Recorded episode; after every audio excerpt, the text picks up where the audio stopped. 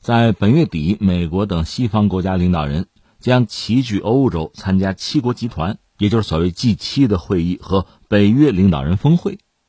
当地时间六月二十三号，白宫国家安全委员会事务协调人科比介绍了美国总统拜登为期五天的欧洲之行，称西方领导人将在会议期间继续挺乌制俄，同时专注于应对未来挑战，其中包括中国。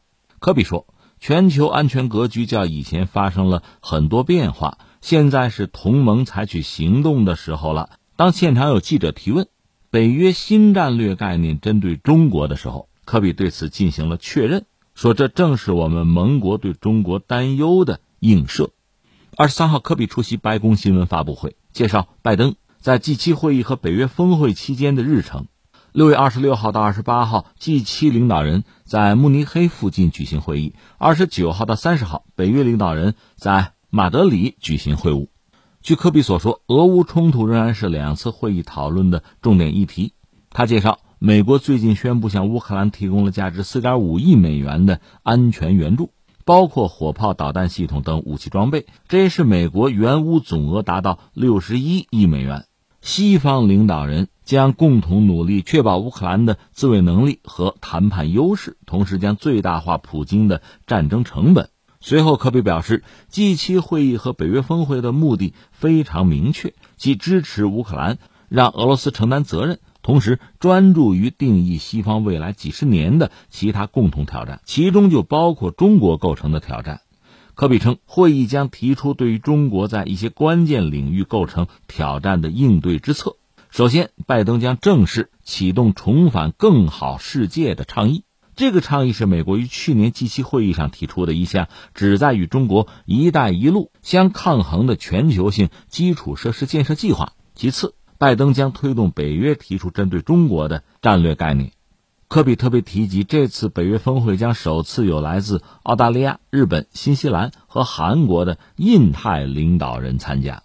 他说：“这明确表示美国及其盟友捍卫主权和领土完整的原则，也证明了乌克兰问题没有分散我们对印太和中国的注意力。”六月二十三日，外交部发言人汪文斌指出。北约是冷战产物和美国主导下的全球最大的军事联盟，是美国维护霸权、操控欧洲安全格局的工具，同时代发展潮流背道而驰。北约明明是北大西洋军事组织，近年来却跑到亚太耀武扬威。北约已经搞乱了欧洲，不要再搞乱亚太，搞乱世界。对于日韩澳新将参加北约峰会一事，汪文斌称，中方一贯认为，国家间发展关系应当有利于世界和平与稳定，不应针对第三方和损害第三方利益。这个消息应了那句话：“树欲静而风不止。”啊，你本来北约峰会对离咱们远的很，和咱们有什么关系？再说北约现在闹也是跟俄罗斯闹啊，不然呢，人家北约开峰会是盯着中国的。这次峰会期间呢，一个是日本和韩国要去开这个会，再就是会议期间呢，肯定要谈什么挺乌制俄，这可以理解。但同时还要专注应对未来挑战，其中就包括中国。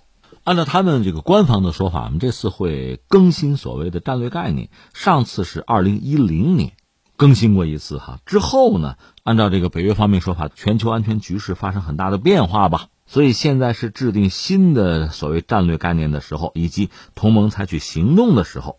实际上，他们说法不到一年前，北约成员国首次在公报中就提到了中国，因此把中国写进新的战略概念的计划，是在盟国间就中国对国际安全构成威胁进行的讨论和商议的基础上进行的，远不仅仅是印太地区。那怎么看这个事情呢？其实这个也算是意料之中吧。我们一样一样说。第一点，我们要说什么呢？因为北约吧，当然就北约，我个人作为一个普通中国人、一个媒体人，我的态度，他早就该取消了。那他为什么没有取消？到现在还要开会，还要把中国写进他什么战略概念里边去？说到底，美国需要吗？这有什么想不明白？的很好理解呀。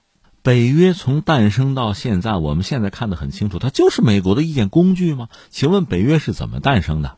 你想二战的时候，美国、苏联包括中国还是盟友呢，打击法西斯。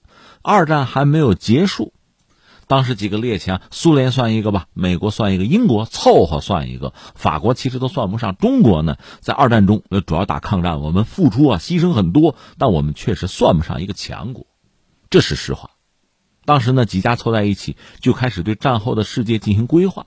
坦率说，美国可以发挥很大的作用，因为他夹在两洋之间，战争对他来讲没有太大的损失啊，确实得到了很多的利益，所以他有能力对战后进行规划。苏联也是一个大国，而且战争他打赢了，但是在整个战争中他损失惨重的，英国就彻底衰落了。所以我们就说美国，美国在规划战后世界的时候，因为他确实有这个力量嘛，他确实就把苏联作为自己主要的敌人了。那个历史其实很精彩，也非常耐人寻味。比如说，当时乔治·凯南，他是一个美国的外交人员，驻苏联的，搞的什么长电文。丘吉尔作为英国的一个卸任的首相，在美国演讲、铁幕演说，这都是当时的历史事件啊。你现在看那个史料，你还觉得很鲜活、很触目惊心啊。这就是冷战嘛。而且美国人打冷战，当时我们说美国的国力是超越苏联的，苏联在二战中损失惨重嘛。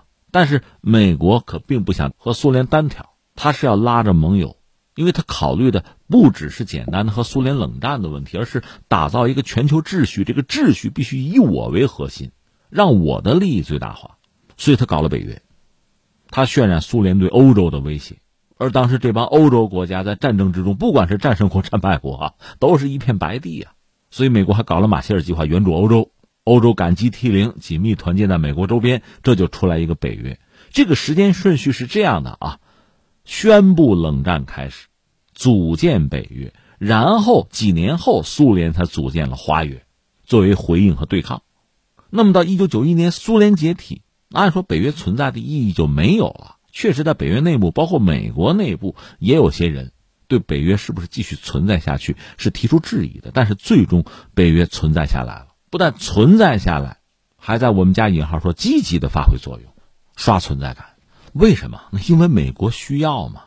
很多事情你自己想很有意思。比如说一九九九年哈，北约轰炸南联盟。注意啊，北约轰炸南联盟，南联盟啊就是塞尔维亚加上黑山呗。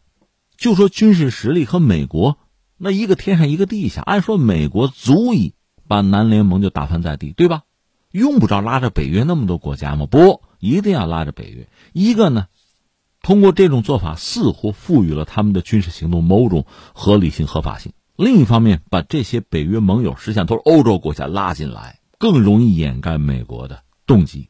实际上，南联盟这个战争爆发之后，对欧洲经济、对欧元打击就很大，所以对这些欧洲国家、北约的成员国啊，欧洲国家来说，自己挖坑把自己埋了呗，或者像我们中国话，让人家卖了，自己还替人家数钱。那北约就是这么一件工具啊。那美国人用起来也是得心应手啊！我为什么要扔掉它？所以当年对付苏联，北约有用。苏联解体了，因为它干涉某些地区的地缘政治斗争啊、局部冲突啊，还是有用。那现在美国把中国作为一个主要的战略竞争对手，搞自己的什么印太战略，北约同样依然是一件工具。我接着用，逻辑就是这个逻辑啊，我们看得很清楚。你说哟，那人针对你，你怎么办呢？该怎么办怎么办呗。很多事情看看本质，你会觉得也是一笑了之吧？就拿中国来讲，你看一九七二年尼克松访华，他自己跨过太平洋跑到中国来和中国人握手。你说那时候有北约吗？有啊，干嘛不把中国作为一个全球性的对手啊？你那战略概念你把中国写进去啊？显然那时候美苏冷战是主旋律，中国的国力在他们看来显然对他们不构成威胁呢。那如今呢？那他们认为就是威胁了吗？说明你发展，说明你强呗。这也是实话呀，所以像中国这样一个大国，你看有网友说的还是很深刻的，一个大国连贵的资格都没有啊！你只要是在发展，你维持自己的统一，你老百姓还想过好日子，他们就觉得是威胁。但另一方面呢，我们也看到哈，这个北约国家里边，就美国是核心，没得说，是美国把中国作为一个主要的战略竞争对手。那么北约三十个成员国呢，其他那些成员国大量是在欧洲啊。真把中国作为一个主要的战略竞争对手吗？有领土上的纠纷吗？有利益上的冲突吗？你仔细算算，其实没有。你说是啊？那塞尔维亚有吗？塞尔维亚毕竟在欧洲，就当年的南联盟啊，而且他毕竟弱小，说白了好欺负。所以你要看清他们的本质呢，欺软怕硬，丛林法则，弱肉强食，就这点事儿吗？有个段子啊，就是拿破仑复辟，他给关到厄尔巴岛，这不是跑出来了吗？然后重新在法国登陆，就杀回来了。当时巴黎一家报纸这个报道的标题哈就非常有意思。最开始报道说，来自科西嘉的怪物在如安港登陆，时效性很强啊。各种报道的标题一直在变化哈。之后啊，不可明说的吃人魔王向格拉斯逼近，再有卑鄙无耻的窃国大盗进入戈尔勒诺布尔。到第四篇报道的时候，你看这个标题哈有所改变。拿破仑·波拿巴占领里昂，然后这个报道，拿破仑将军接近枫丹白露，最后这个报道，至高无上的皇帝陛下于今日抵达自己忠实的巴黎，这不很典型吗？这两天辽宁舰下水，就我们的新航母下水啊，呃，评论铺天盖地哈，网友的评论也很有意思，有这个国外的评论啊，这一庄一谐吧，也许是网友这个。一个玩笑话说：“你看啊，当你拥有一条航母的时候，你就是世界和平的威胁。哎，你就挑战现有国际秩序，你要改变现状，对吧？当你拥有五条航母的时候，您是世界和平的捍卫者呀，对吧？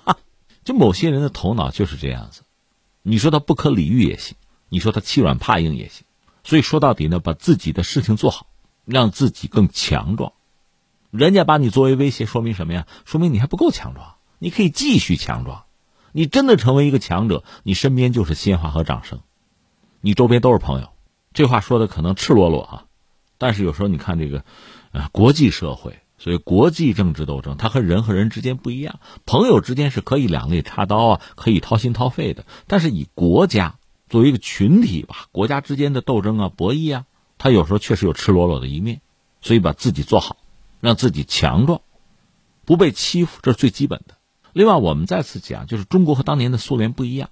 美苏争霸，苏联有它霸权主义、帝国主义的一面。另外，很关键的，苏联即使能够摧毁美国，能够彻底摧毁以美国为核心的全球的这个经济秩序，但是苏联有没有能力拿出一个更好的方案来取代它，让所有国家都得益？如果能，大家日子过得比以前还要好，那我相信会有苏联很多的支持者和追随者。但是如果你只是破而不能立，大家的日子过得更糟，那谁支持你啊？那明天我饭从哪儿找去啊？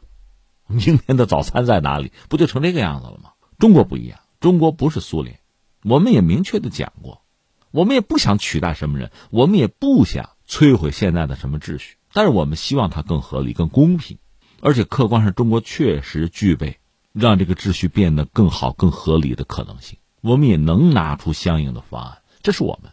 所以你就说北约国家这里边吧，真正美国的所谓这个铁中粉啊，死党有没有？可能有吧。但是绝大多数国家其实加入北约不够谋求自保，这里边以那些欧洲国家为最。其实就说北约这二三十个成员国啊，真正的南联盟参战的也不过十几个。到打萨达姆的时候，像德国、法国都不跟着美国出牌了，上当一次就够了。所以北约呢，你说强大吗？它的强大呀，全球最大的一个军事联盟啊。但是你说他真的那么强大，而且铁板一块吗？你换一个视角，你看到的也是诸多的内部矛盾。美国的一股独大，欧洲人想谋求战略自主而不得，其实也相当可悲。而且现在俄罗斯和西方的博弈，从某种意义上讲，就在和北约博弈。至少俄罗斯还没有倒，北约也没有敢明目张胆的和他正面对撞。所以你说他是纸老虎还是真老虎？你力量不够，他就是真老虎；你的力量足够，他就是纸老虎。